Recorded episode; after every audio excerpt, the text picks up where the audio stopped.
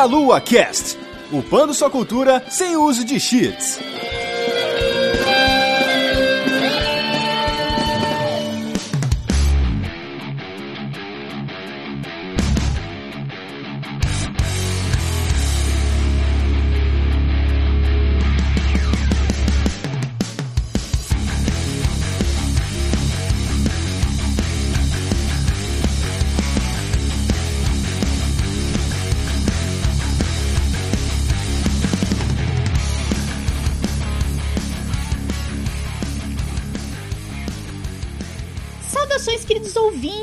Ouvintes! Começando mais um Meia Lua Cast, aqui é a Vanessa Reis. Hoje nós vamos falar de jogos do primeiro semestre aí de 2018, jogos que se destacaram e que nós jogamos. E eu estou aqui com o Felipe Reski. Olá, muito boa noite a todos vocês. Espero que vocês aproveitem as listinhas que estão bem bacanas. E também eu estou aqui com o Manasqueira.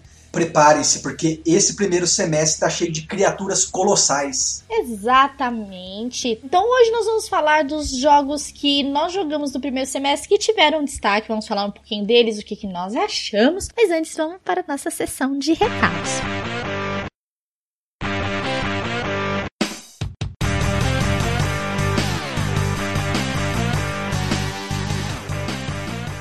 Bem, fizemos uma pequena pausa aqui para passar alguns recadinhos para vocês. Dentre eles é que está chegando o maior evento de games da América Latina, Brasil Game Show. Estamos aí faltando 34 dias para o evento, então se você ainda não comprou o seu ingresso, compre porque os lotes estão se esgotando e principalmente os ingressos para o fim de semana e feriado estão acabando. Então se você quiser ir ao evento e encontrar com a gente, bem como grandes celebridades do mundo dos games, entre em contato com a Brasil Game Show já para garantir o seu ingresso, bem como garantir a sua vaga no hotel ou hostel mais próximo e passagens aéreas diretamente com a Latam, que é parceira mais um ano desse evento. Então venha para Brasil Game Show e conhecer a gente, dar aquele abraço, bem como aproveitar toda a feira que será maravilhosa. E também, se você quiser nos apoiar, você poderá ser um padrinho do Meia Lua a partir de um real por mês no cartão de crédito nacional, internacional e no boleto bancário. Você poderá nos ajudar muito a fazer a delícia crescer, a continuar comprando equipamentos, sustentar servidor, e, enfim, manter esse projeto maravilhoso chamado Meia Lua em andamento. Então, seja um padrinho do Meia Lua. E caso você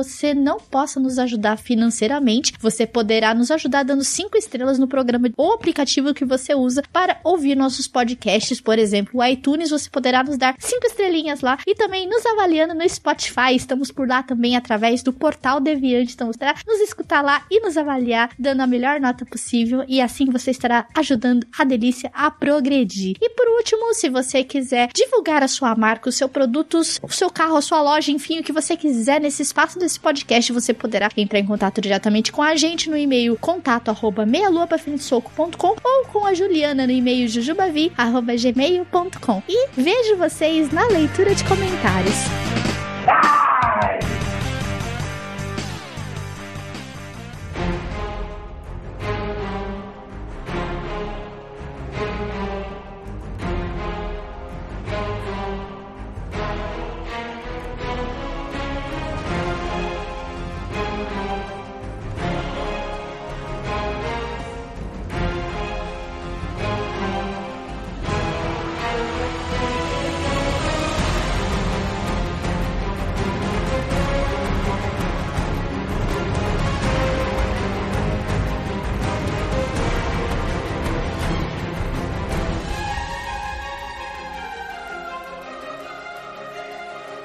Como vocês já ouviram, nós vamos estar falando um pouco sobre os jogos que tiveram no primeiro semestre de 2018. E 2018 foi um ano, assim, é, impressionante na questão de jogos, porque com a entrada do Switch no mercado, ampliou o número de plataformas, também o número de jogos, assim, pra galera jogar. Fora outros AAAs que saíram aí, que deram uma sacudida também. Na minha opinião, 2018 tá sendo um ano até muito legal de jogos. O que, que vocês acham? Olha, eu acho que tá sendo um ano excelente, né? Nós estamos migrando agora pro finalzinho de 2018 e ainda tem muitos lançamentos para acontecerem, mas até aqui tivemos bastante jogos de peso, né? A gente vai deixar mais claro na lista, mas meu, até agora tá sendo um ano excelente, assim. Coisas que estavam sendo aguardadas durante muitos anos foram lançadas, alguns ainda serão lançados no decorrer do ano e 2018 tem tudo para ser um dos melhores anos, assim. Sim. Eu confesso que foi um pouco difícil escolher os jogos lançados lançado nesse primeiro seis meses, né? Porque para mim, né, que jogo quase que exclusivamente no PC, não teve tantos jogos interessantes. E principalmente, né, eu não tive contato com tantos indies que me chamaram a atenção. Sim, eles devem existir, né? Porque indies são lançados aí mais de 10 por dia na Steam, mas ao contrário do segundo semestre, né, no qual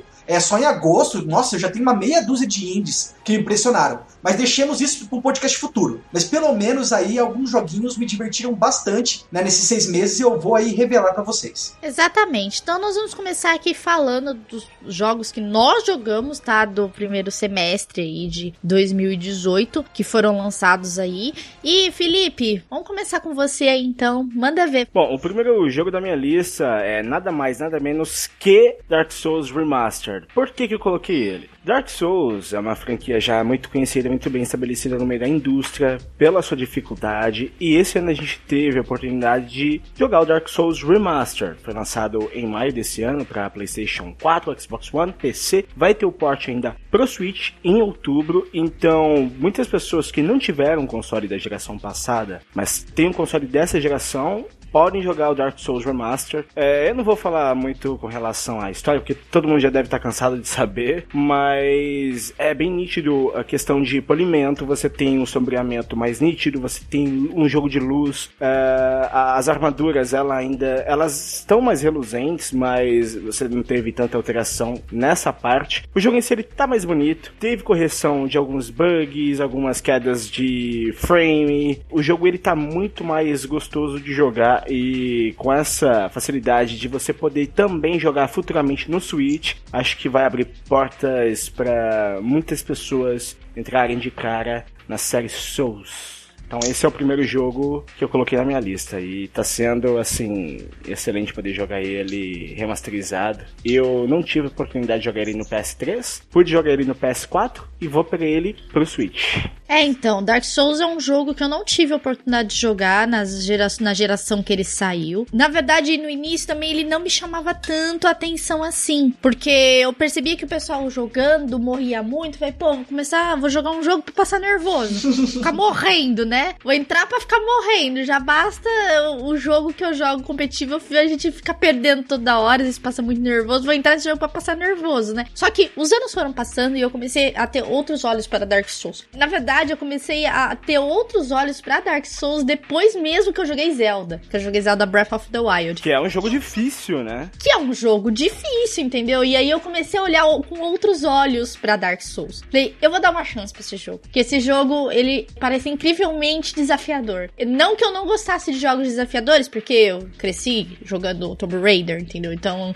Tomb Raider é um jogo difícil, entendeu? Porque você tem que resolver muito puzzle, você, você morre muito, entendeu? Mas Dark Souls, ele tem aquela gotinha tipo, olha, eu vou te humilhar até você conseguir passar. É, é mais ou menos esse Dark Souls. Exato, ele te pune pelos seus erros, mas quando você consegue entender é, aquilo que o jogo tá tentando passar para você, se torna um jogo gostoso. Ele tem o seu grau de dificuldade. E quando você tá em um chefe que você demora muito, muito, muito tempo para poder passar, você passa dele, a sensação é muito gratificante. Então, o Dark Souls ele te pune, mas ele também te recompensa. Uhum. É, vide a primeira vez que você chega, sei lá, em lugares icônicos. O Dark Souls ele te pune muito, mas ele também te engrandece muito pelas suas próprias ações. E, e você se sente muito feliz como jogador. Então, essa é a primeira escolha da minha lista.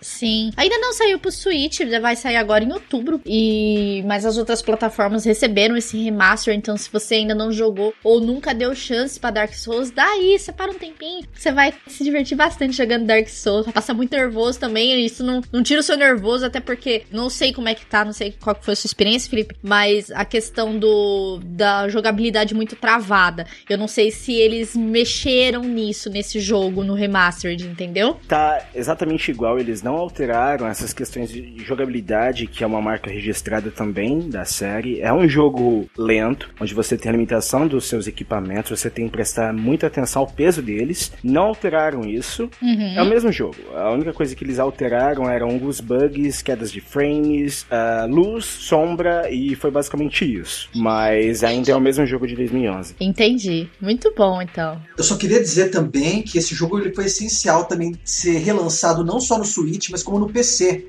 Porque a versão original ela estava extremamente bugada, né? E a única maneira de você jogar ela sem problemas, a primeira versão, né, antes desse remaster, né, original, era com a utilização de mods. Só que nem todo mundo tem conhecimento, por mais básico que seja, para colocar o mod no jogo. Uhum. Então eu acho que isso daí acabou chamando a atenção de outros jogadores para ele, né? Para poder ele ser jogado no PC sem grandes problemas. Entendi. É, não muito, né? Na verdade, o único problema que teve evidente na primeira versão do Dark Souls foi em Blight Town, né? É, que muitos jogadores da comunidade de Dark Souls fala que é Lag Town. É, não importa a plataforma que você fosse jogar. Quando você entrava nesse mapa, que é um dos mapas mais difíceis do jogo, você seu FPS caía para 5 de FPS. Nossa. Então era um mapa muito bugado, realmente tinha muito problema, quem ia para lá sofria muito com isso e eles conseguiram consertar esse bug. Então todas as plataformas que receberam o remaster, você não tem queda de frame em Blight Town, que era o lugar mais problemático na primeira versão do Dark Souls. Legal, legal, muito bom. Bem, eu tô parecendo aqui um papagaio, né? Um papagaio pré-histórico falando, mas eu, eu preciso falar que, né, pra mim, de longe, o jogo que eu mais dediquei minhas horas de jogatina nesse semestre foi o Monster Hunter World. Hum, Apesar de ele ter sido lançado aí só algumas semanas pro PC, ele chegou no começo do ano aí pro PS4 e pro Xbox One e chegou arrasando por sinal, né? Porque ele já é um dos jogos aí mais vendidos de toda a história da Capcom. uhum. E eu acho que mais do que gráficos maravilhosos e novas mecânicas, né? Para bem e também pro mal, esse último jogo da série Monster Hunter, ele foi ocidentalizado e ele se tornou um jogo mais acessível. O bom é que com isso, todas as partes chatas, né, entediantes do jogo, que geralmente ficava entre você e a caça aos monstros, né, que é o mais legal, até como o próprio nome diz, foram ou simplificadas ou colocadas de lado. Como, por exemplo, a necessidade frequente de você ficar farmando itens. Tanto em missões exclusivas, nos quais você só tinha que fazer isso, quanto coisas que você precisava farmar só para se preparar para uma caçada. E uma outra coisa que também foi melhorada, né, que economizou bastante o tempo gasto à toa nos jogos anteriores, foi a extinção do load entre as áreas do mapa do jogo. E a possibilidade de você entrar em qualquer momento em missões alheias. É claro que o host, o líder da caçada, tem que deixar a sala liberada, né, para você poder entrar. E a maioria das pessoas, na verdade, deixa. E também, se você não entrar nos primeiros minutos da partida, você acaba não ganhando as recompensas da quest, né? Só o loot do monstro caçado em questão. Mas tudo isso, né? A inexistência desses loads, a facilidade de você montar é, grupo com outros jogadores já torna o jogo muito mais fluido. E, enfim, como eu já sou conhecido já como o cara, eu acho que mais negativo da redação, né? Não podia deixar de ser agora também. O jogo também não é só coisas boas, ele tem alguns pontos negativos, né? Como a dificuldade do jogo, né? Que tem uma curva mais ampla. E o Monster Hunter, né? Muito antes da existência do Dark Souls, do termo Souls-like, ele já era conhecido como um título difícil. Uhum. E apenas um determinado nicho de jogadores acabava usufruindo dele. Agora ele se tornou um jogo, pelo menos no começo, ele é fácil. Mas assim, eu reforço até pro pessoal sempre para não se enganar. Para jogar o jogo, mesmo você que curte jogos difíceis. Porque ele é tranquilo até metade do jogo só. Mas depois ele acaba ficando mais complicado, né? E no fim ele é extremamente difícil. Tanto que as missões adicionais, né, acrescentadas aí via DLC gratuito, né, contra o Bahamut, né, que é o crossover aí com Final Fantasy. Cara, tem muitos tutoriais circulando na, inter- na internet afora, porque por mais que você conheça a série, o domine Monster Hunter World, não é fácil. Em outras palavras, eles poderiam ter deixado o jogo desafiador desde o começo, né, ou pelo menos ter dado essa opção aos veteranos, mas o medo dos desenvolvedores fez com que isso ficasse reservado para a segunda metade do jogo. Uhum. O outro problema, né, é o modo online. Que nos consoles, para que você tenha acesso, né, a esse modo, que você possa jogar com seus amigos, você é obrigado a assinar algum tipo de serviço, né? Seja na PSN no PS4 ou a Live Gold no Xbox One. Até aí tudo bem. Mas o problema mesmo é que na versão de PS4, né, sim, acreditem se vocês quiserem, tem propagandas da PSN dentro do jogo, se você não Como assinar é que ela. é? Como é que é? É tipo quando você tá vendo o YouTube, né? É, e vem aquelas propagandas do LOL na sua cara. É tipo isso. Propaganda do banco. Que bizarro isso, cara. Pois é, fala assim, você não assina PSN? Assine PSN agora para poder jogar seu Monster Hunter World online. Oh, meu Deus. E eu acho isso muito filha da putice, porque assim, tudo bem, no YouTube, até como você falou, no YouTube tradicional você não precisa pagar por nada. Tudo o conteúdo é gratuito. Só que, tipo, Uhum. cara, você tá pagando o valor integral de um AAA. E pra não ter acesso ao modo online e ainda ser obrigado a ver propaganda, cara, é algo inaceitável, assim, incomoda por demais. Mas isso é durante o jogo, na hora que você tá jogando Monster Hunter offline. Por exemplo, não tá jogando no online, você não tá jogando com os amigos, você tá no offline e aparece a propaganda. Ou é na hora que você está no online e o pessoal faz essa divulgação? Não, não, quando você tá no offline. Porque se você tá no offline e não assina, né, eles te instigam a assinar. Certo. E resumindo, eu acho que ele é um jogo quase perfeito e com certeza aí vai ser candidato a vários prêmios, tanto no Game Awards quanto em outros eventos do tipo. Como é tradição da série, ele com certeza vai ganhar uma expansão até o final do ano que vem, né? Com novos monstros e um novo patamar de dificuldade, né? O de rank, como acontece já sempre nos jogos da série Monster Hunter. No geral, o jogo, então, ele, ele tá, tá bom para todo mundo jogar. Sim, no geral ele tá bom. É, a versão do PC, quando ela foi lançada, ela tinha os problemas aí no modo online, mas ela já foi corrigida. E eu acho que é um jogo, assim, para todos os públicos, né? Agora que ele tá mais acessível, né? E é gráficos maravilhosos, tem muitas quests, é, e as mecânicas dele estão incríveis, sabe? Se você viu os outros jogos, veja o Word, porque ele tem várias mecânicas novas, inclusive. Entendi. Infelizmente, o Nintendo Switch não vai receber o jogo, aparentemente, assim, pelo menos é o que a Capcom disse. Inicialmente não, não vai receber, mas quem sabe no futuro nós não tenhamos a caçada de monstros aí no Nintendo Switch também. No Switch foi falou que é impossível, por causa do hardware. Porém, foi lançado há uma semana atrás, foi lançado o Monster Hunter Generations Ultimate. Sim. Bem oriental, mas ele é maravilhoso também. Sim. É, para suprir, né, essa falta do Monster Hunter World, porque infelizmente o Switch ele tem uma limitação de hardware. É um ótimo console, né? Tá sendo vendido desde julho como sendo o console mais vendido há dois, três meses, mas infelizmente o Monster Hunter World pro Switch a Capcom não vai produzir. É bem provável que não tenha nem versões futuras. Infelizmente, pro Switch eu acho difícil, muito difícil. É um ótimo console, mas tem um hardware limitado que infelizmente não chega ainda aos padrões do PS4 e Xbox One e PC. É uma pena, né? É uma pena. É uma pena mesmo. Bom, enfim, vou voltar um pouquinho aqui pra um, uma franquia que eu gosto bastante porque ela usa muito a sua criatividade. Eu curto bastante jogos fora puzzles que ele se aproveita muito da sua criatividade você fazer as coisas e eu joguei e foi bem divertido no Switch, mas saiu para várias plataformas, que é o Scrabble Now Showdown. E ele é um pouquinho diferente das versões dele, porque assim, ele teve aquele Scrabble Now normal, né, que você vai passando de fase e tudo mais. Teve aquele dos heróis também que eles fizeram. E essa versão, ela você pode jogar com os amigos, usando os Joy Joy-Cons e tudo mais, e você também tem que usar sua criatividade, porque tem fases que você precisa elaborar objetos que você usa no determinado lugar, e são várias fases. Você tem fase de floresta, você tem fase de navio, você tem fase do mar, tem fase de selva, assim, que você vê os índios, assim. É muito divertido. E essa é a versão que você pode jogar individual. Mas a versão que você joga com um amigo, usando, por exemplo, cada um com um Joy-Con na mão,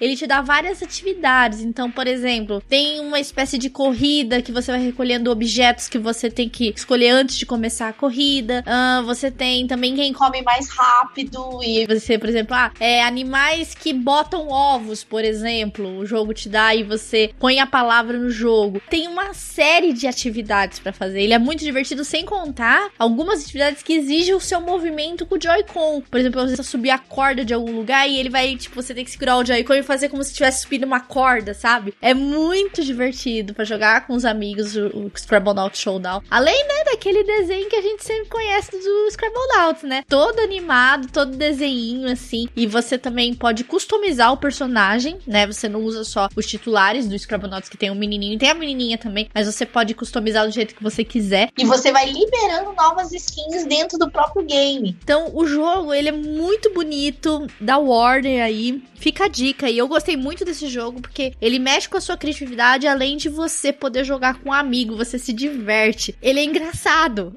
porque chega uma hora que ele fica muito engraçado, dependendo dos movimentos que você faz com, com o Joy-Con, ele fica muito legal. Eu me diverti muito com esse jogo e no Switch foi bem divertido, muito mesmo. Porque eu não sei nas outras plataformas, mas jogando com um amigo no Joy-Con ficou muito legal. Ficou bem divertido mesmo. Tô vendo ele aqui, ele é bem cartunesco, né? Ele tem todo cenários 2D. A princípio eu achei ele bem, bem divertido pelas suas descrições, né?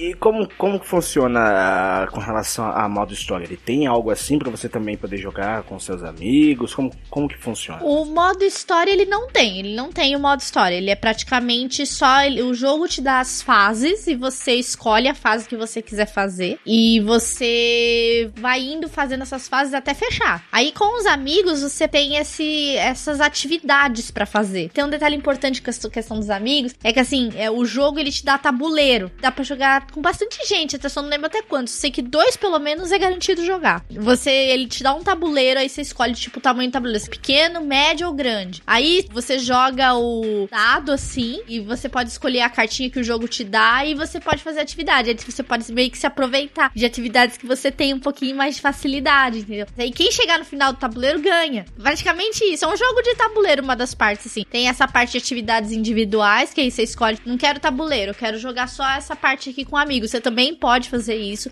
Quanto a fases, modo história, o jogo não tem. Você pode entrar, você seleciona a fase que você quer jogar e você faz todas as atividades referentes àquela fase. Aí, quando você termina toda aquela fase, das atividades que a fase te dá, aí você considera a fase como concluída. Mas não é tão fácil, não, porque você tem que ficar pensando um pouquinho. Tem, tem umas partes criativas lá que não funciona tão bem assim para mim. Mas no geral, o jogo é divertido, mas modo história mesmo ele não tem. Tô vendo aqui que tem minigame de karaokê, de pescaria. É bem, bem bacana. Tem de dança também dentro do jogo. O problema é se você não tiver amigos para jogar.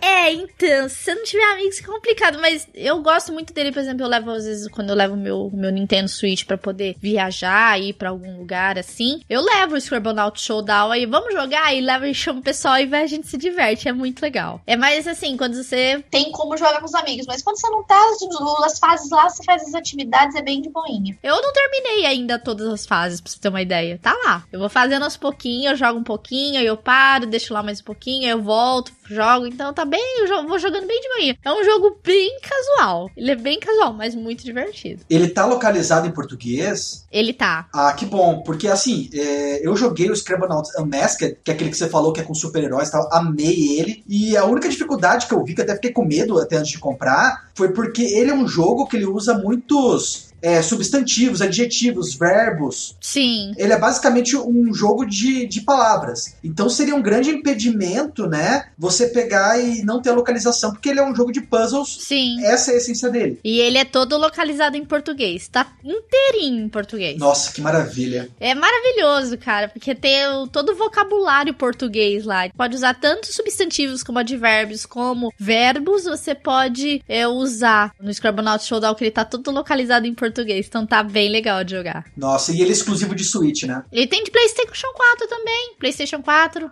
Xbox. Ele saiu para várias plataformas. Mas não saiu no PC, então eu vou só chupar o dedo. eu acho que não saiu no PC. eu, eu lembro dele ter saído na PlayStation 4, Xbox e Switch, só não lembro dele ter lançado pra PC.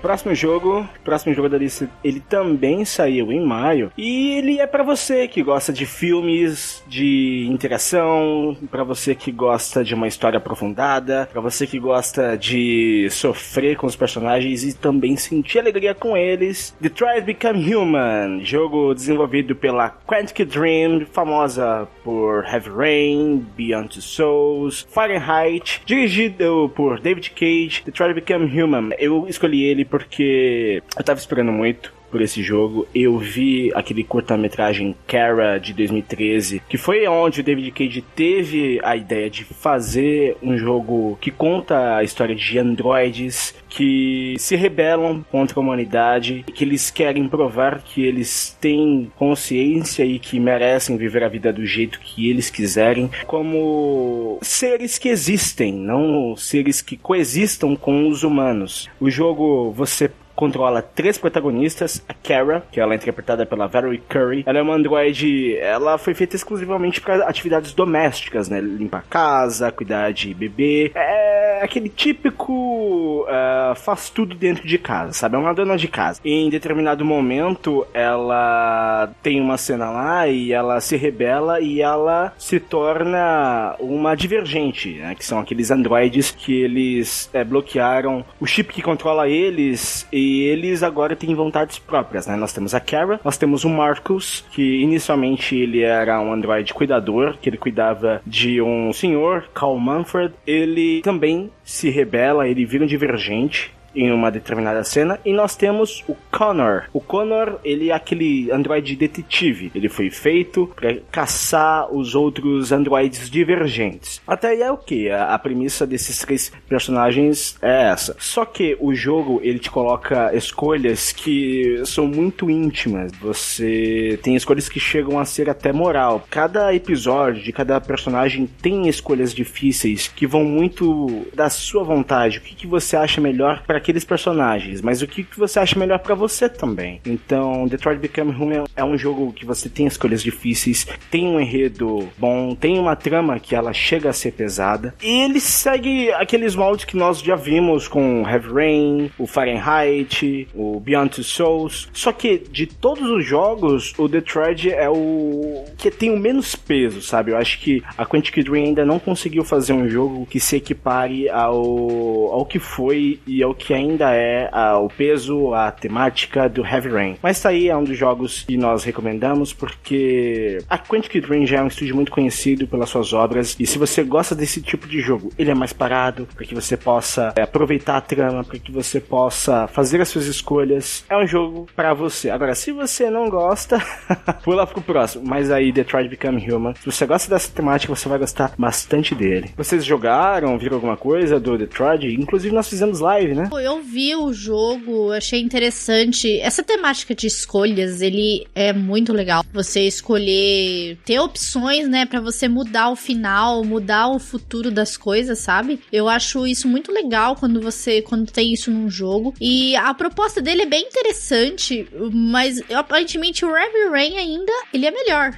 Sim, sim, isso é incontestável. O Heavy Rain ele é melhor quase que em tudo, sabe? Mas é um jogo que o David Cage, ele sabe muito bem fazer, só que se você joga do começo ao fim ele, e você jogou os dois anteriores, o Beyond Two Souls e o Heavy Rain, você vê que ele, a Quantic Dream tá um pouco acomodada nesse formato, sabe? Então ele, eles colocam escolhas que tem um certo peso, só que você percebe que da forma que eles colocam, eles não que perderam a mão, mas eles estão muito acomodados na zona de conforto. Então talvez seja por essa zona tá tão estabelecida para eles há tantos anos que talvez o Detroit ele não conseguiu, apesar de ser o jogo mais bonito de todos, ter motores gráficos excelentes, ter gráficos muito bons, talvez seja pela zona de conforto e acomodação deles, que fez com que Detroit não fosse tão bom ao Heavy Rain. Sim. E esse jogo, você acha que vão dar continuidade para ele? Bom, eu acredito que não, sabe? Da forma que eles fizeram, a história ela tem um início, ela tem um meio e tem um fim. Então, é uma história já bem fechada. Apesar de você ter diversas escolhas, você tem dois finais. Você tem o final que é considerado bom e o final que é considerado ruim. Então, fazendo qualquer um dos finais, você não tem uma continuação você não tem ali uma base para poder ter uma continuação. E eu acredito que seja melhor não ter uma continuação, porque como eu falei, estão acomodados. Então acho melhor eles partirem para uma outra ideologia, criarem uma nova IP. A Quantic Dream ela é bem capaz, então é, é comum no, nos jogos deles eles não terem continuação e nem DLC. Então o jogo deles começa e acaba. Então não tem ponta solta, por exemplo. Então acho que é bom não ter continuação, na minha opinião, não vai ter continuação mesmo. Então então, talvez seja melhor eles trabalharem em uma outra IP. Se eles quiserem seguir esse mesmo formato de escolhas, o David Cage e a equipe dele são totalmente capazes de fazer alguma coisa assim desse tipo. Mas é isso. Uma coisa que eu notei e ficou muito boa a feição do, dos personagens, sabe? Eles fizeram uma cap é super trabalhado, muito bem trabalhado por sinal. Mais uma vez eles têm uma equipe de atores muito bons atores famosos, por exemplo. É o caso do intérprete do Marcos, né? O Jace Williams. Ele fez séries muito famosas. Eles têm atores muito bons. Mas, bom, o, o jogo em si, ele é bom, mas não espere, não jogue Detroit pensando que ele vai superar Heavy Rain. Não vai. Mas para você que gosta dessa temática, vai fundo, cara. É um jogo que você vai se divertir. Eu acho que o único ponto negativo mesmo é que você, quando termina uma vez, você já sabe muita coisa que vai acontecer. Então acho que você, zerando duas vezes, você já sabe tudo e acabou. Vai deixar o jogo na prateleira. Acho que esse é o único ponto negativo de jogos, né? Você não tem um fator replay que é muito longo. Não existe isso. Mas, tirando isso, se você quer ter uma boa experiência cinematográfica e com uma trama que vai te segurar para saber o que vai acontecer com os androids, tá aí, Detroit Become Human, exclusivo pro PlayStation 4, também disponível na sua versão pro PS4 Pro, lançado agora no dia 25 de maio de 2018, primeiro semestre. Muito bom. Depois do Monster Hunter, o Far Cry 5 era um dos jogos que eu tava com maior hype. Ele foi lançado aí no começo do ano. Ele é uma espécie de playground. Pra quem não conhece Far Cry, eu não sei em que caverna você está escondido, mas ele é um shooter em primeira pessoa e mundo aberto. E nesse Far Cry em especial, há vários itens e quests a serem exploradas, sabe? Numa espécie de playground mesmo. Por que eu digo playground? Porque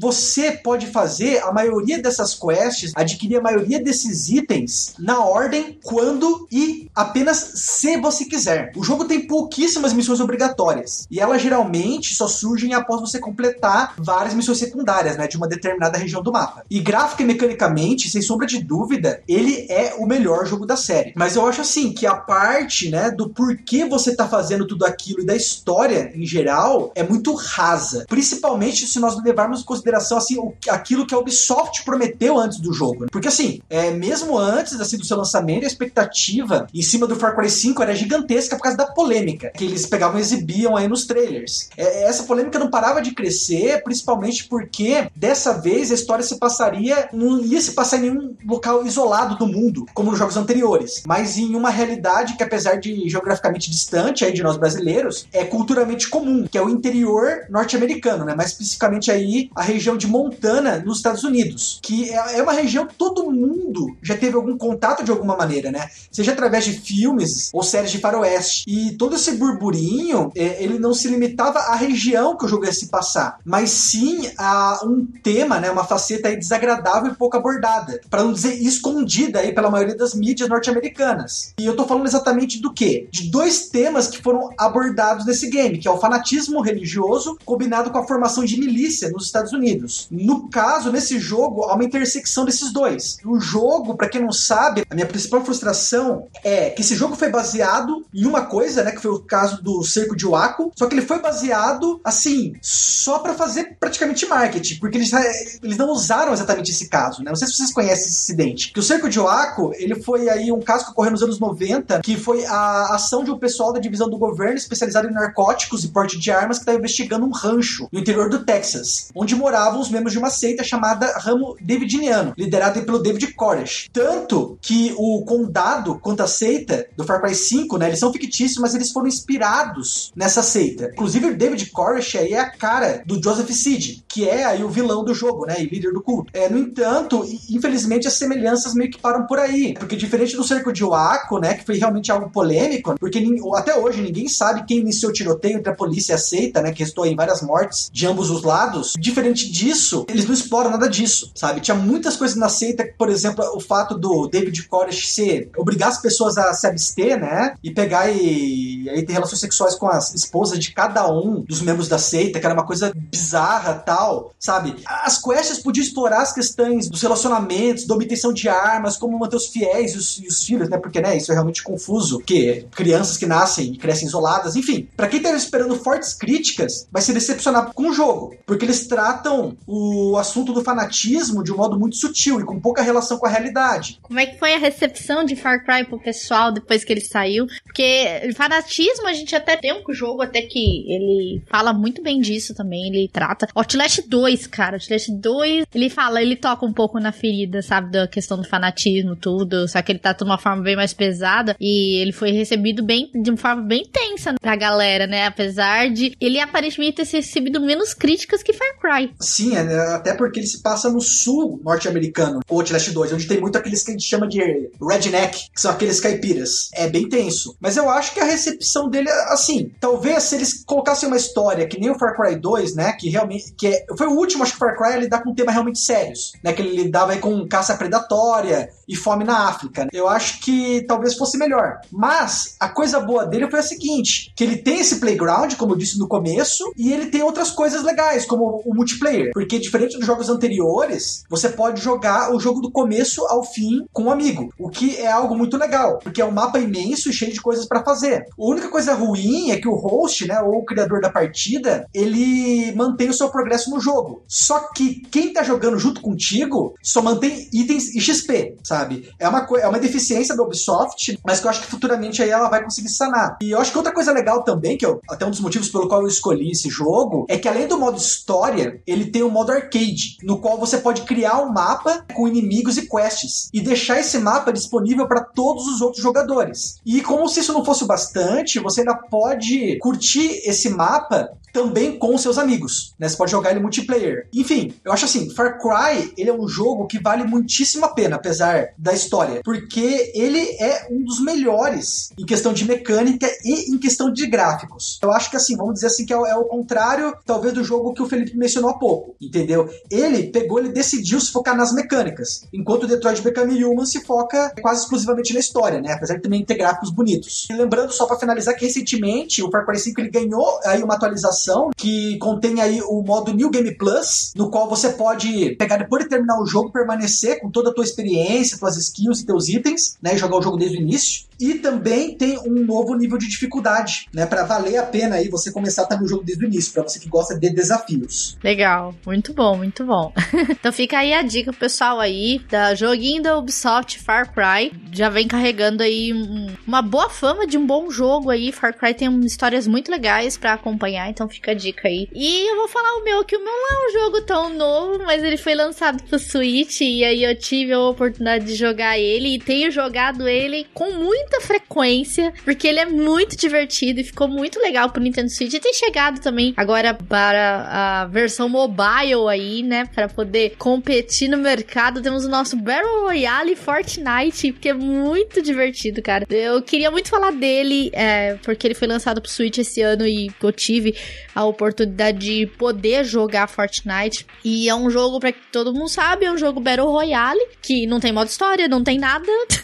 Você só entra e o seu objetivo é sobreviver até o final. O Switch recebeu muito bem esse, esse jogo, e eu achei muito legal o fato dele ser da forma cartunesca como ele é, né? A constante atualização dele com... Ele pode não mudar mapas, mas ele tem é, temporadas que deixam a versão do jogo muito divertida. Então, e a oportunidade de você, agora pela primeira vez, agora a Nintendo, você pode é, ter crossplay com PC e, e, Xbox, com exceção da nossa querida Sony, que não gosta de participar da festinha, então, né, Sony, ajuda os amigos aí, por favor. Mas é um jogo bem divertido, ele dá para você jogar com os amigos aí, formando equipes de quatro pessoas. É um jogo que tem crescido constantemente aí. As ações da Epic, né, que é a criadora de Fortnite, cresceram assim, de forma monstruosa no, no mercado. E o jogo é muito bom, né? Só que ele vai exigir um tempinho de você. O, o Battle Royale é o, é o LOLzinho de hoje, né? Que ele, ele toma seu tempo, que é uma beleza. Se você sentar pra jogar Fortnite ou qualquer Battle Royale que você vai jogar, isso aí vai puxar bastante seu tempo. Isso aí eu garanto pra você. Mas assim, é muito divertido você jogar esse estilo de jogo, principalmente Fortnite, que essa oportunidade de você poder conversar com os amigos jogando e não tem aquela seriedade, sabe? Que aquele sangue escorrendo. Ele é bem cartunesco mesmo. Eu acho ele muito divertido. Foi lançado pro Nintendo Switch, que foi uma coisa boa pra Nintendo. Muita gente tem jogado aí o jogo. Tá bem divertido, eu tô curtindo bastante. E essa é a minha recomendação aí de jogo de lançamento do primeiro semestre pro Switch, no caso, que é o Fortnite, que é muito legal. Ele tem outros modos também, né? Ele tem o um modo de zumbi. Na verdade, Fortnite ele é o, um jogo pago, na verdade. Ele, o gratuito é só o Battle Royale, mas a parte paga dele é um jogo de zumbi. e parece ser bem legal. E nesse jogo você farma dinheiro para você comprar coisa na loja para você jogar no Battle Royale. Então é muito legal se você quiser investir no caso, não ficar só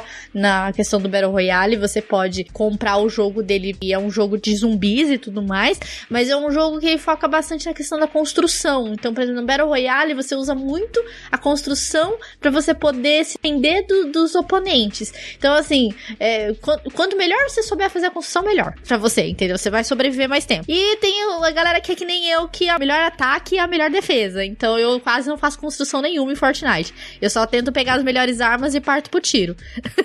Mas é muito divertido, recomendo Fortnite, é muito legal para jogar galera. E fica aí a minha indicação de jogo do primeiro semestre aí, no caso Pro Switch, que recebeu esse jogo aí como, como novo, né, na sua eShop. É, eu acho ele uma ideia genial. E foi uma ideia assim que foi pensada rápida, né? Porque começou com o Pugby, que tava aí sendo líder dos Battle Royale, e de repente esse jogo, que era um jogo de survival originalmente, pegou, colocou o modo Battle Royale e hoje ele é o líder de vendas, sabe? É, é uma coisa muito impressionante. Eu acho que foi, assim, uma ação muito rápida. E eu, que era resistente a esse tipo de jogo aí, a Van conseguiu me convencer a jogá-lo e, nossa, eu adorei.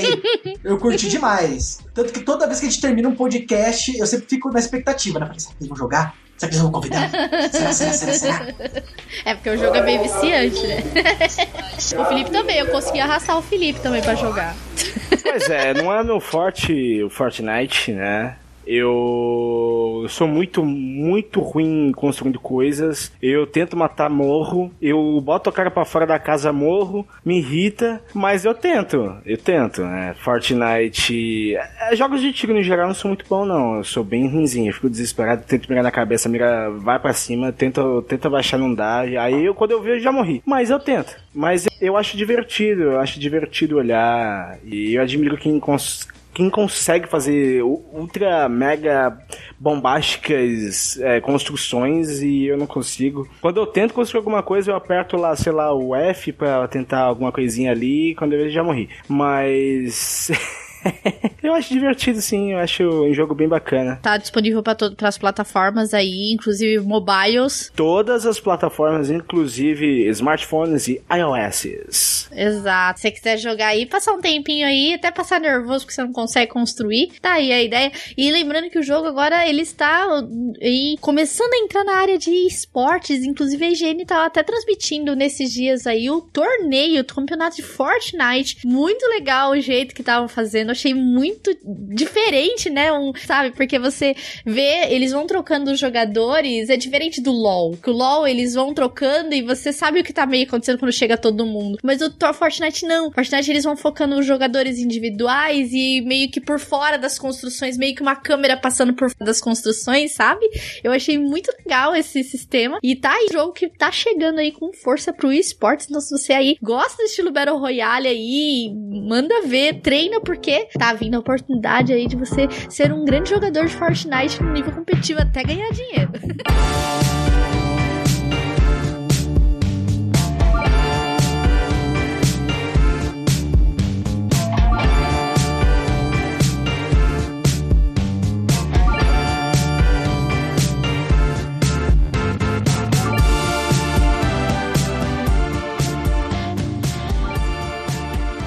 tema nórdico para um jogo nórdico agora. Era um jogo que eu tava esperando muito. Eu comprei assim, um dia antes do lançamento, já tava nas lojas. E era um jogo que eu fui de corpo e alma para ele. E eu tô falando nada mais nada menos que God of War. Esse joguinho que traz Kratos, o guerreiro espartano, de volta à ação, só que agora acompanhado de um filho, Atreus. A trama central desse jogo é Kratos e Atreus levando as cinzas da mãe falecida do Atreus, a Laufey, até o pico mais alto. E quando eu vi essa trama, esse enredo básico, eu pensei, não pode ser só isso, não tem como. Só que o jogo ele é muito mais do que isso, muito mais. É um jogo em que você tem a relação de pai e filho, ela é uma relação é conturbada, os dois não se conhecem muito bem, você tem nítido que o Kratos é um pai ausente. Core Barlog, ele disse que ele colocou muito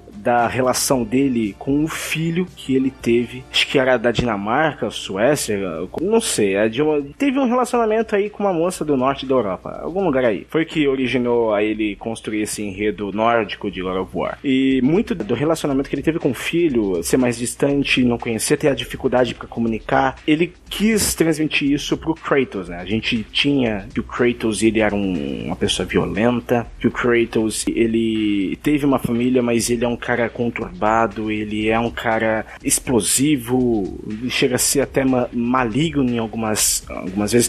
E nesse a gente vê que ele tá bem mais calmo, ele tá mais contido, ele tem um filho ali, ele sabe que ele precisa defender ele, e em contrapartida ele sabe que precisa fazer com que aquele menino se torne um homem, porque ele vai precisar se cuidar e no começo do jogo, quando o Atreus é levado pela emoção, o Kratos dá uma bronca nele, mas ele fica mais contido, que ele vê que ele pegou mais pesado com o filho dele, e ele, não, deixa eu respirar, vou com calma. Então, essa, no desenrolar do jogo, essa, esse relacionamento dos dois, ele é construído de uma forma que é quase equiparada ao que acontece com Joe e Ellie em The Last of Us. Eles, no começo, eles são distantes. O Atreus, ele gosta do pai, né? É perceptível. Ele, ele quer impressionar o pai em todos os momentos de ação. Ele, ele quer se provar ser digno, e o Kratos ele não deixa. E quando você chega em um ponto da história que você vê que o Kratos ele precisa do Atreus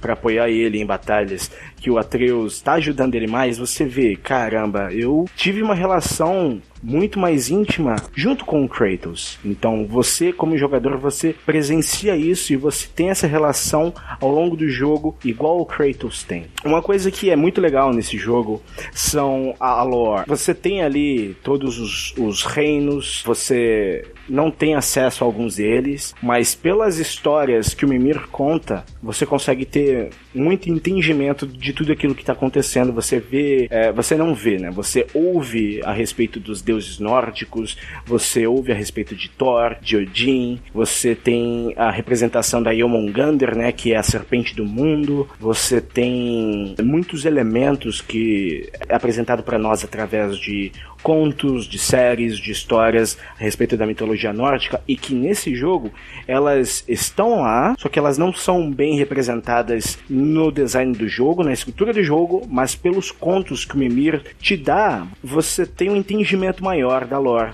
de todo o jogo. Então você consegue aprender mais sobre a mitologia, a cultura nórdica. Então é algo que eles tiveram um trabalho de pesquisa excelente, eles conseguiram reproduzir isso bem no jogo. É uma nova franquia. Corey, o Corey Barlog já disse que vão ter três jogos. Inclusive ele quer fazer alguma forma dos jogos não demorarem muito para serem feitos. Mas assim, o God of War ele foi uma grande revelação desse ano. Muitas pessoas, a indústria em si estava aguardando muito desse jogo. A gente pode perceber que o jogo ele alterou muito a forma forma em que é jogado. Agora ele tá em terceira pessoa, a câmera em cima do ombro. Você sente muito o peso dos golpes do, do Kratos com o machado Leviathan, com o escudo dele.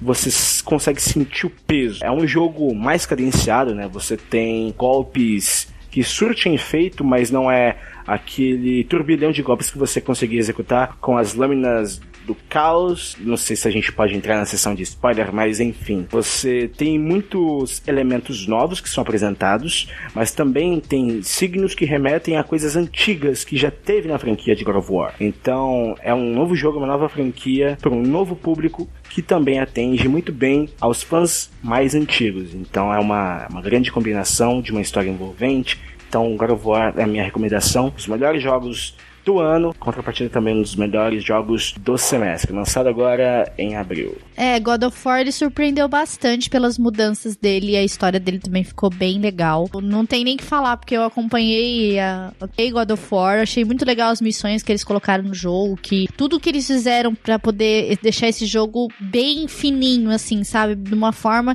que tivesse acesso para todos, que todos pudessem jogar e que a história se tornasse envolvente. E assim, esse dedinho da Naughty Dog no God of War valeu a pena. Valeu, valeu sim.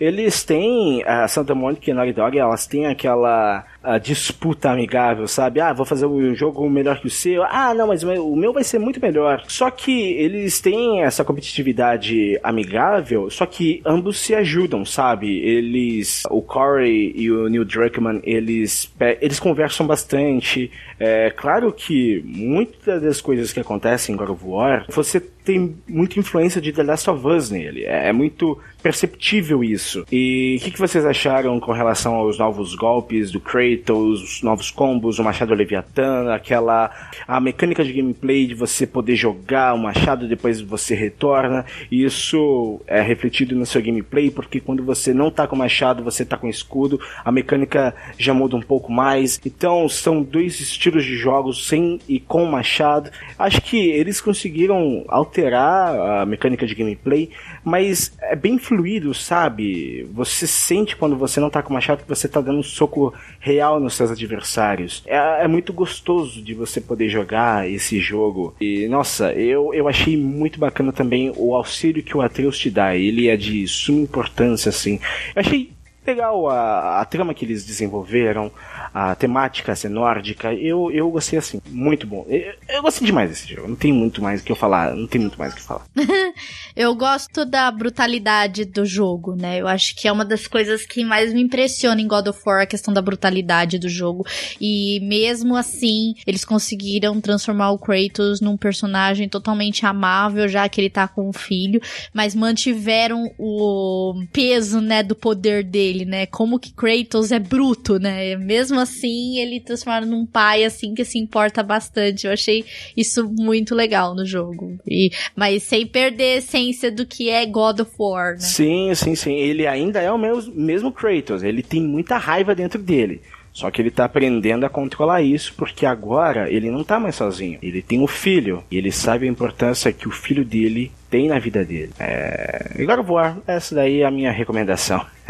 Muito bem. Um outro jogo aí que eu joguei também bastante nesse semestre que me impressionou foi o Jurassic World Evolution. A minha sensação ao jogar esse jogo é a mesma de quando eu joguei a trilogia Batman Arkham. Porque assim, quando você joga lá o Batman Forever ou o The Adventures Batman and Robin, né, da geração 16-bit, você joga com o Batman. Mas quando você joga o Batman Arkham Asylum, você é o Batman. Quando você joga o Jurassic World Evolution, acontece algo semelhante. Porque quando você joga esses jogos, né, baseados no Jurassic Park antigos, você joga com o Alan Grant ou com o Velociraptor, legal. Mas quando você joga Evolution, você realmente se sente dentro do parque dos dinossauros. Porque afinal de contas, você não é mais simplesmente um visitante ou um cientista. Você é o CEO de todo esse empreendimento e, em certa medida, você é o parque. Nesse jogo, né, o Jurassic World Evolution aí é um jogo de estratégia, né, aí de crafting, parecido aí com The Sims da vida, só que você vai ser responsável por construir um parque, por decidir aí onde investir o dinheiro do parque, né, quais espécies de dinossauros, quantos espécies de dinossauros, aonde você quer colocá-los, como você vai conter eles, se você vai colocar cercas elétricas, muralhas, se você vai querer colocar lojas, restaurantes, monotrilho, hotéis, enfim, tudo é possível por um preço, é claro. E não só isso, é da mesma maneira que os últimos filmes, é possível você criar dinossauros com modificações genéticas, como alterar cor, comportamento, fazer criaturas híbridas. Enfim, o importante é administrar o parque e não deixar ele falir, né? Muito pelo contrário, você tem que fazer ele ter lucro para você poder ter dinossauros ainda mais raros e expandir o seu negócio para outras ilhas. E para ajudar nisso, há várias missões, que são chamadas de contrato, né? E você tem contratos aí da área de segurança, entretenimento e ciência ou pesquisa. A maioria delas não são obrigatórias, mas todas elas são muitíssimo lucrativas. No entanto, né, o feitiço aí pode se virar contra o feiticeiro,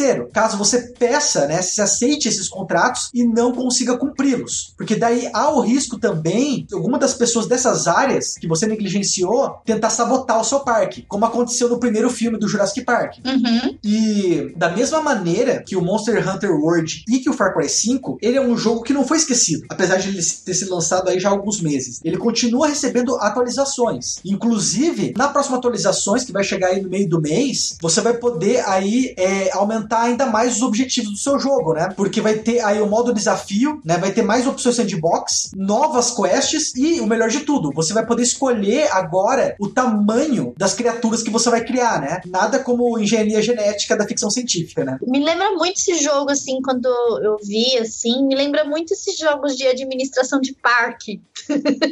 tipo, é, roller coaster, é, tem aquele também de cidades, que acho que é Sin City era o nome dele, era bem antigo mesmo.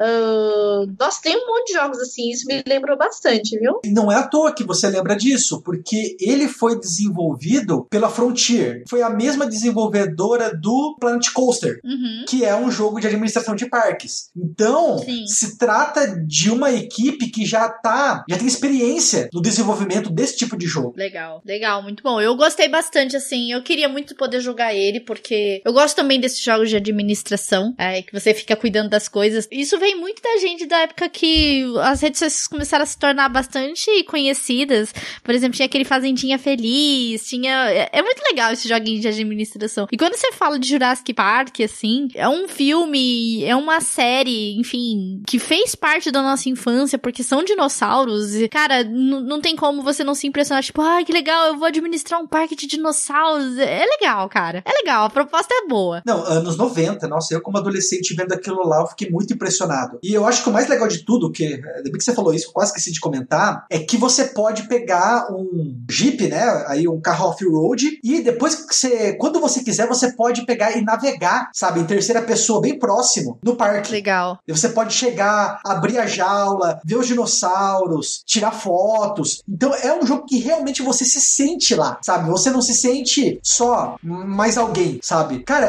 é o melhor. Desculpa as pessoas que discordam, mas é para mim é o melhor jogo da série Jurassic Park já feito. Eu, eu amo esse jogo. Legal, muito bom. Legal. Agora eu vou falar meu último jogo, que é meu terceiro jogo, depois nós vamos fazer as menções honrosas nossas. É, tem um jogo também, ele não é novo, mas ele chegou pro Nintendo Switch também nesse primeiro semestre aí, que foi o Punch Club. é um jogo indie, do jeito que eu gosto, bem pixelizado, eu adoro jogos pixelizados, gente, vocês vão ver que nos Meia Lua Caches eu vou estar sempre falando de algum joguinho pixelizado, RPG Maker, porque eu sou apaixonada por esse estilo de jogo. Ah, esse jogo é assim, você é um lutador, tipo, que quer crescer, quer se tornar um, um grande lutador, tipo Mike Tyson da vida, sabe? Você quer crescer na carreira e você tem que fazer missões nesse jogo. Ele é muito bonitinho, viu? Ele é todo pixelizado e você tem que comer certo, é, você tem que trabalhar pra conseguir o dinheiro pra poder comprar comida. É bem legal, é bem de administração esse jogo também. E você também, durante o jogo, você faz treinamentos, né, Pra você se tornar um lutador. E de- dentro desses treinamentos você faz desafios pra poder é, melhorar suas habilidades, né? E você também tem os torneios que você vai subindo e melhorando. E conforme você vai subindo, você ganha habilidades novas, né? No combate. Mas no máximo você pode carregar, se não me engano, até onde eu lembro, se não me engano, você pode carregar até três habilidades. Então, ah, eu vou dar um soco, um chute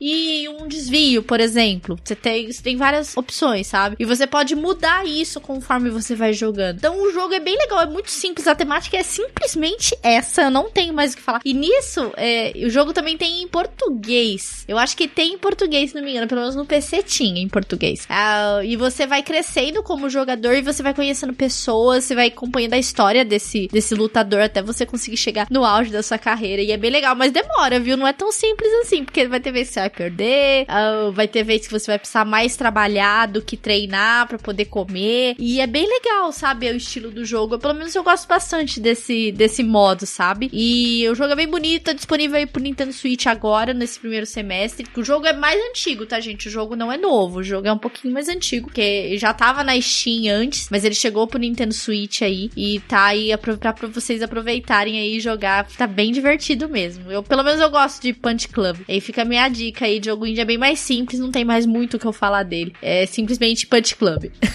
Assim, ah, inclusive, quando eu estava falando do Double Dragon Returning, né, que estava sendo lançado para Super Nintendo, o Yata comentou, porque é um dos jogos favoritos dele. Uhum, que legal. E eu acho muito legal, porque pelo que você falou, ele mostra como é a vida, entre aspas, de um lutador, né? Porque o lutador, quando ele não tá ganhando, pelo menos inicialmente, a grana dele só nas lutas, ele tem que ter um outro tipo de trabalho. Eu acho que nesse sentido ele parece, né? Até me perdoe e me corrija, um simulador de como é a vida de um lutador. Sim, é tipo isso mesmo, é um simulador da vida de um lutador, que você precisa administrar. É exatamente isso.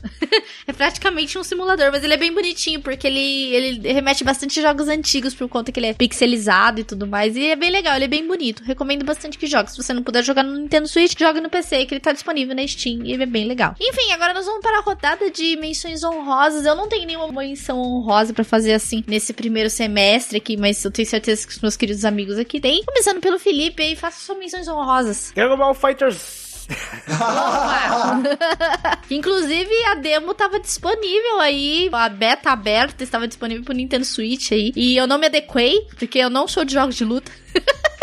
Continue, Felipe. Eu também não sou de jogos de luta, eu sou muito ruim, muito ruim mesmo. Mas eu, eu gosto muito de poder acompanhar. Eu acompanho a Evo, assim, posso. Eu, eu gosto de assistir os campeonatos de luta. Mas, assim, Dragon Ball Fighters é um novo jogo da franquia Dragon Ball. É um jogo muito gostoso de você assistir. E como os próprios produtores, como a própria Bandai tava falando, você vai ter a impressão de estar tá jogando o próprio anime. Então, o próprio design dos os personagens, eles foram muito bem trabalhados no cartoon deles, eles estão é um design bem cartunesco, se assemelha muito ao design que é apresentado no próprio anime. É um jogo assim super colorido que você vai ter os golpes reais que existem no anime, é um jogo muito divertido. Tem DLCs frequentemente sendo lançadas, novos personagens estão sendo lançados também, personagens dos filmes estão no, no jogo. Então, Dragon Ball Fighters é a minha menção menção honrosa e assim, todo mundo que gosta, que aprecia, não só Dragon Ball, mas jogos de luta no geral, vai querer jogar porque é uma ótima escolha, uma ótima compra e você vai se divertir muito. Mais algum aí, ô Felipe, pra você fazer menção honrosa? Você pode fazer várias agora. Tipo, você, se você for lembrando, você pode falar bem rapidinho. Bom, pro Switch, agora, esse já é um exclusivo, Octopath Traveler é um jogo de RPG no maior molde de jogos antigos, né? Chrono Trigger, é, é um jogo que, onde você controla até oito personagens dentro ali da sua party e cada um tem as suas particularidades. Você tem caçadora, você tem clérigo, você tem cavaleiros. Então, cada personagem do Octopath Traveler tem uma história, tem as suas particularidades. É um jogo em turnos, né? É espelhado muito em RPGs antigos, como Final Fantasy, por exemplo.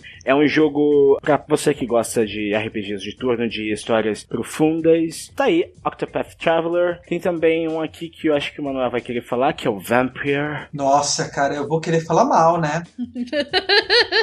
ah, mas uma menção honrosa, né?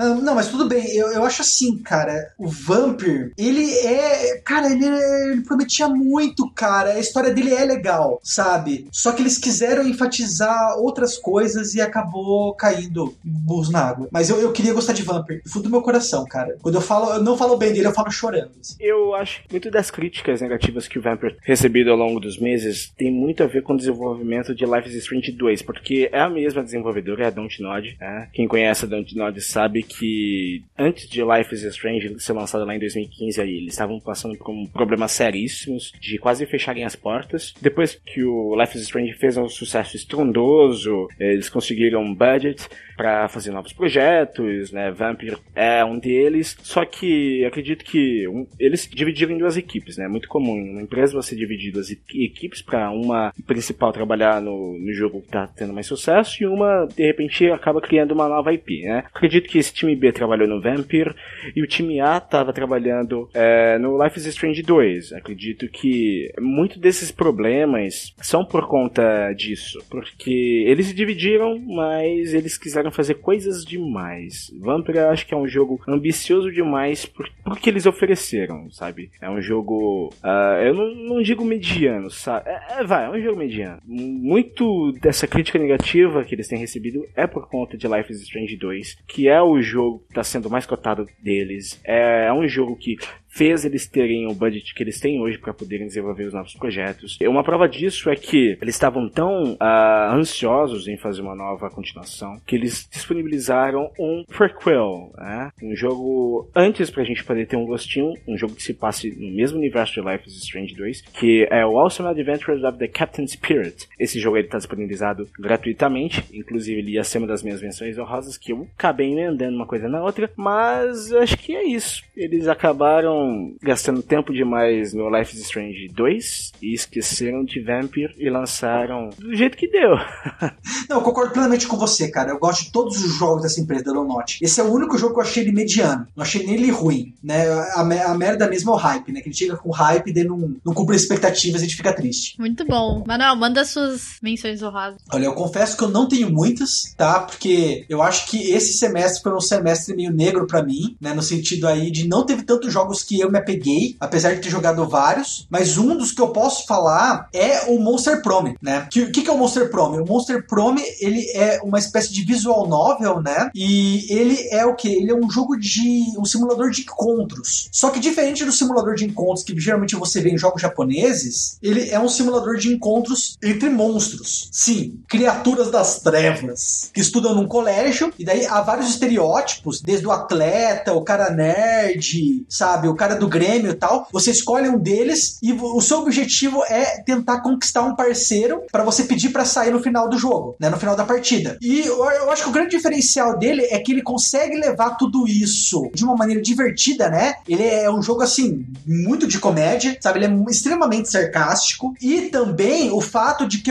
ele é um dos primeiros jogos, né, um dos primeiros date sim que é multiplayer. Ou seja, você pode jogar você e mais quatro amigos de maneira local. Ou seja, você pode convidar quatro amigos aí, quatro controles, chegar na sala e brincar de jogar para ver quem é o maior galanteador da festa. Legal, interessante. Pois é, ele, ele, ele, é bem divertido. E o legal é que ele, assim, tá sempre recebendo novas atualizações, que ele tem, tem o modo desafio. Então, é, cada vez que você joga, né, vamos dizer assim, as aventuras são montadas de uma maneira aleatória, sabe? Então, dificilmente você vai jogar uma mesma partida. Então, isso também é outro elemento maravilhoso dele. Então, recomendo fortemente Monster Pro. Infelizmente, nesse semestre foi só isso. Prometo recompensar eles aí no segundo semestre, porque no segundo semestre vai faltar tempo, por tanto de coisa que eu gostaria de falar. Muito bom. Uma, uma das últimas menções honrosas que eu tenho para fazer aqui, e eu não podia deixar ele de fora, porque o primeiro jogo desse aqui foi algo que me marcou demais, que eu passei horas e horas jogando, que é Nino Kuni 2 Revenant Kingdom. Hum, verdade. Nino Kuni. Exatamente. Eu joguei demais o primeiro Nino Kuni. E Nino Kuni 2, apesar de eu não ter jogado ele, vi bastante coisa dele depois. E assim, pelo que eu vi, é o, é o mesmo estúdio, a Level 5. Só que agora as animações não são feitas pelo estúdio Ghibli, né? Que é um dos estúdios mais reconhecidos e renomados no meio da, da animação lá no Japão. Mas, assim, é, no mesmo universo, é, segue aquela mesma prequela que foi apresentada. Nós temos o nosso querido rei, que foi é, despida da, do, do, cargo dele. Não, não é, Manuel? Você que jogou, ele até pode falar mais do que eu, mas assim, Nino Kuni ele segue aquele mesmo formato do, do primeiro, só que agora eles, eles têm adições a mais, né? Você pode falar um pouquinho mais do, das novas adições, Manuel? Eu tenho, cara. Eu juro pra você que eu não tô, não tô dando gelo, não. Eu tô só pegando entrando no jogo pra lembrar o nome dos personagens. Você sabe que a, minha grande dificuldade de qualquer podcast é lembrar nomes. É, eu acho assim, é, Nino Kuni, ele é um jogo extraordinário. Eu acho que ele deveria ser jogado não apenas por adolescentes e por adultos, como por jovens. No jogo você joga aí com o rei Ivan e ele é um jogo de RPG, né, e de mundo aberto. E o legal dele é que ele tem inúmeras camadas. Ele tem a camada do JRPG tradicional, apesar de ele não ser por turnos, ele ser um action RPG. Só que também tem as camadas dele, tipo, de, por exemplo, de gerenciamento. Porque o que que acontece? Você é o Ivan e o Ivan ele quer montar um reino, né, já que ele pegou, ele foi deposto, né? O reino dele foi tomado. Ele quer montar o seu próprio reino. E pra, com isso você ganha mecânicas no qual você pode pegar e começar a gerenciar o seu próprio reino. Você monta aí, por exemplo, é, a loja do ferreiro, a loja de itens encantados. Você pode subir o nível desses lugares. E isso é o reino do Ivan. Enquanto o próprio Ivan parte com outros personagens pelas missões, né? Para tentar pegar e convencer os outros reinos a se unirem a ele para formar um reino de paz. Ele quer acabar com a guerra. É uma coisa que assim aparece utópica, parece boba, mas não é, cara. E eu acho assim, é um jogo que ele te ensina muitos conceitos de política de uma maneira infantil. Então eu acho que muitas crianças, muitos adolescentes tinham que jogar esse jogo, porque é realmente fenomenal. É, esse 2, né? Esse 2 ele é um jogo bem mais acessível, porque o primeiro, apesar dele ter um visual todo infantil, é de parecer ser um jogo para criança, ele não é um jogo para criança, é um jogo absurdamente difícil e absurdamente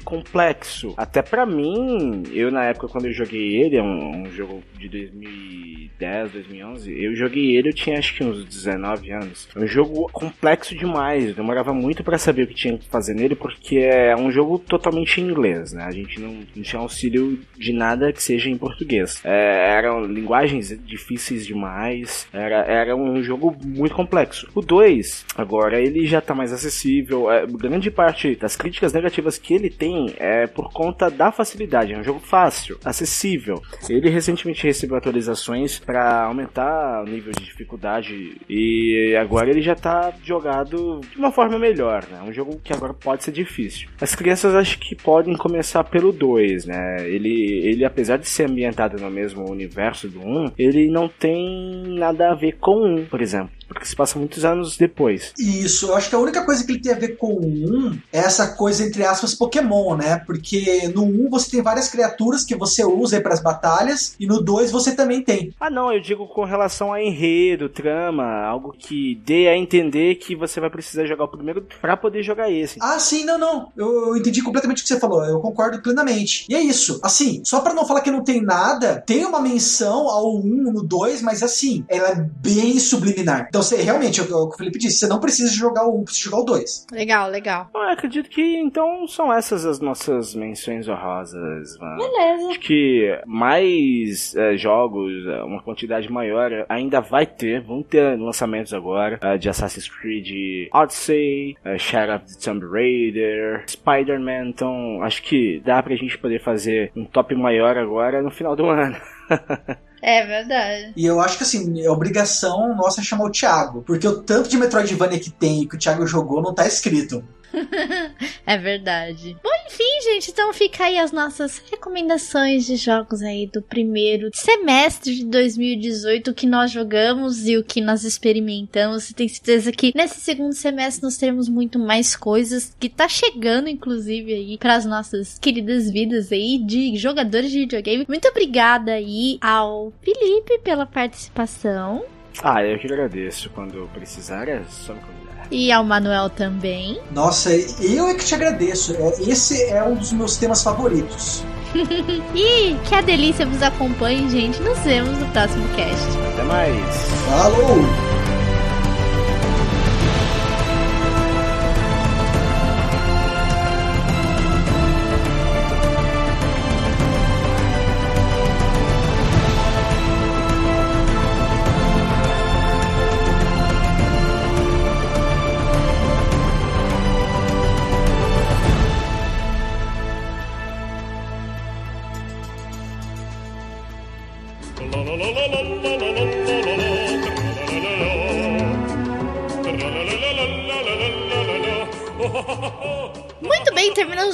Podcast aqui que nós conversamos sobre os melhores jogos do primeiro semestre de 2018. E 2018, assim, tem sido um ano muito bom de jogos, assim, mas o segundo semestre vai ser bem melhor. E eu estou aqui com meu querido amigo Socket para leitura de comentários. E aí, pessoal, como vocês estão? Estamos bem aqui, né, Socket?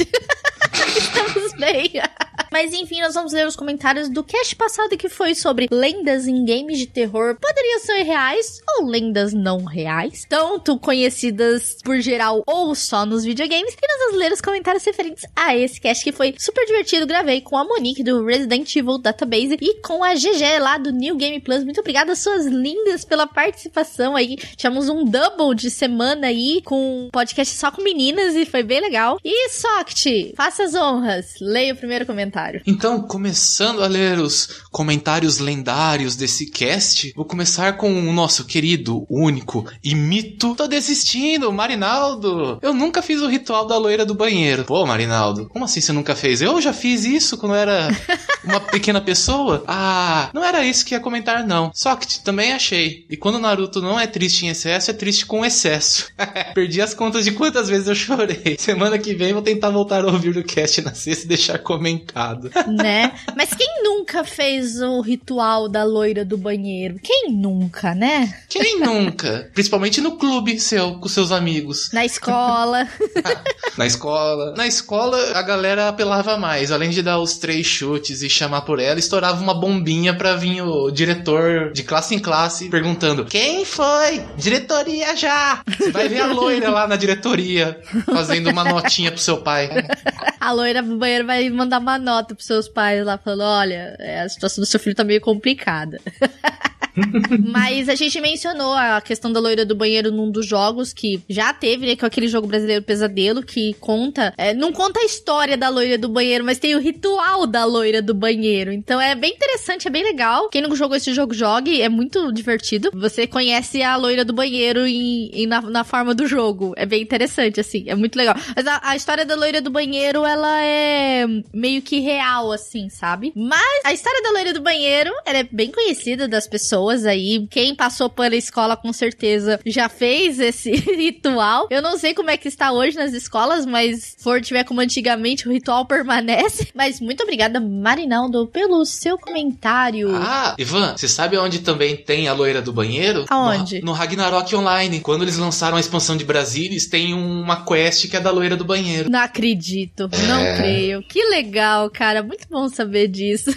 e agora eu vou ler o comentário do Darley Santos. Ele diz o seguinte: um cast com trio Girl Power da Podosfera. Os jogos que já joguei, zerei e amei. Fatal Frame, posso atestar que o jogo é surpreendente por sua atmosfera sombria e frequentemente aterradora. Clock Tower, mas joguei o Clock Tower 3, que possui uma jogabilidade diferente dos demais. The Last of Us, o fundo científico com a devida licença ficcional, tal qual Resident Evil, é um dos pontos fortes do game. No caso, o fungo Cordyceps. E Slenderman. Os jogos que conheço de assistir, mas que nunca joguei. Pesadelo, Until Dawn, que não conhecia a lenda do Endigo. Sim, a lenda do Endigo ela é bem conhecida porque é uma lenda indígena norte-americana, então vale a pena você buscar mais informações sobre o Endigo também, além daquelas que a gente já falou no cast. E Eternal Darkness. GG fez uma referência curiosa Necronomicon. E os jogos que nunca eu tinha ouvido falar, The Witch's House e o outro que não entendi o nome dele, Cops Party. Não tem referência na descrição. É Cor...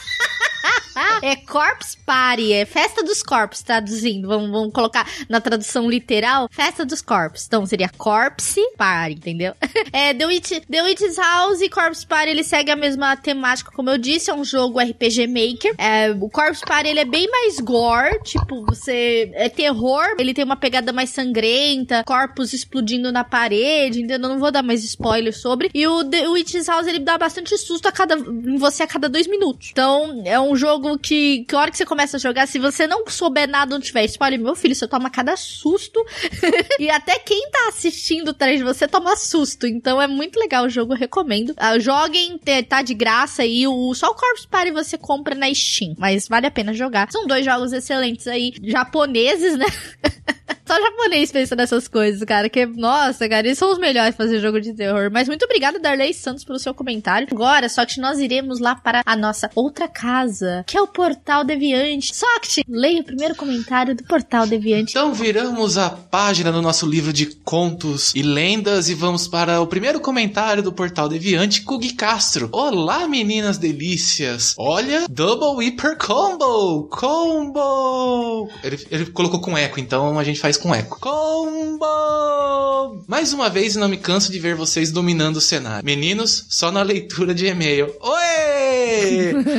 é um Soct! é! Ah, mas se ele visse as minhas madeixas.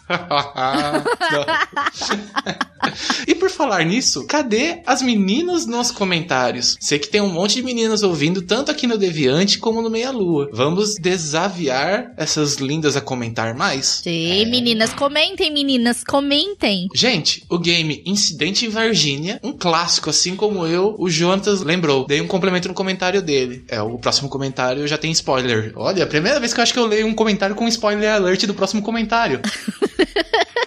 Olha só, eu sei que foi um jogo muito obscuro, mas quem jogou não se esquece. Seja pelas referências nacionais ou pelo inesquecível caso que inspirou o jogo. Olha, Olha aí, lá. interessante.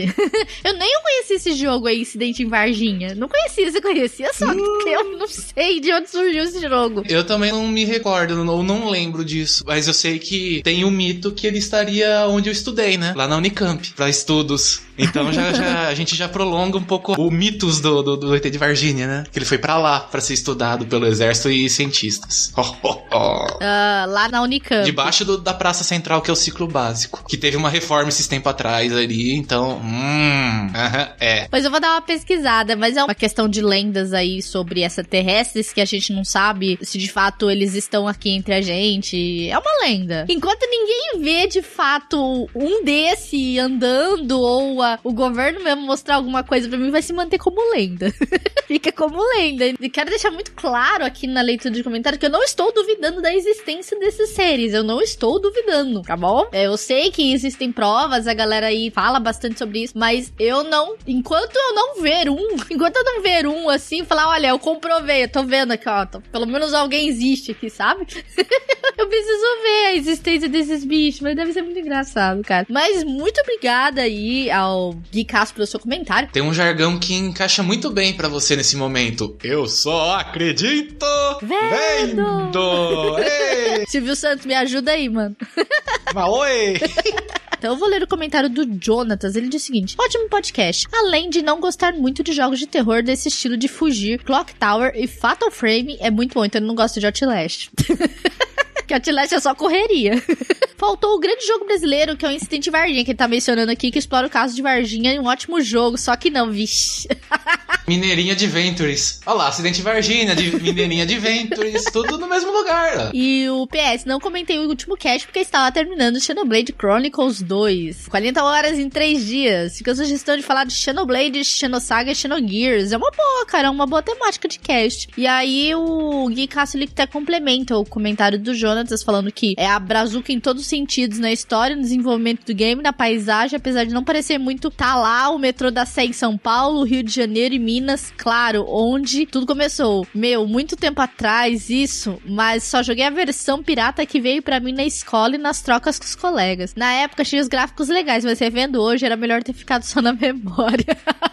eu não quero nem abrir agora, porque senão vai travar aqui meu Audacity, mas eu quero ver o que que é esse negócio aqui. Mas realmente, o Gui Castro, é, tem jogos que você tem que manter só na memória. Se você for tentar lembrar deles, é triste. Igual alguns desenhos. Tem desenhos que é melhor que você mantenha na memória do que você vá reassistir eles.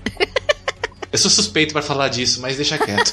mas muito obrigada, Tá Jonas Joe e Gui Castro, pelo seu comentário. E terminamos os comentários aqui do nosso cast. E muito obrigada ao Sock que veio ler os comentários comigo. Bem, eu vou pegar meu aerolito e vou voltar para algum planeta do sistema solar. Falou! e não se esqueçam de nos seguir nas nossas redes sociais, que estão todas na descrição desse cast, nosso Twitter, nosso Facebook, nosso Instagram. Não se esqueçam de se inscrever no nosso canal de vídeos e no nosso canal de lives, vídeos toda semana, lives também toda semana para vocês vocês aí na delícia. Que o suco de laranja vos abençoe, que a delícia vos acompanhe. Esperamos vocês no próximo cast. Um grande beijo para vocês e até a próxima.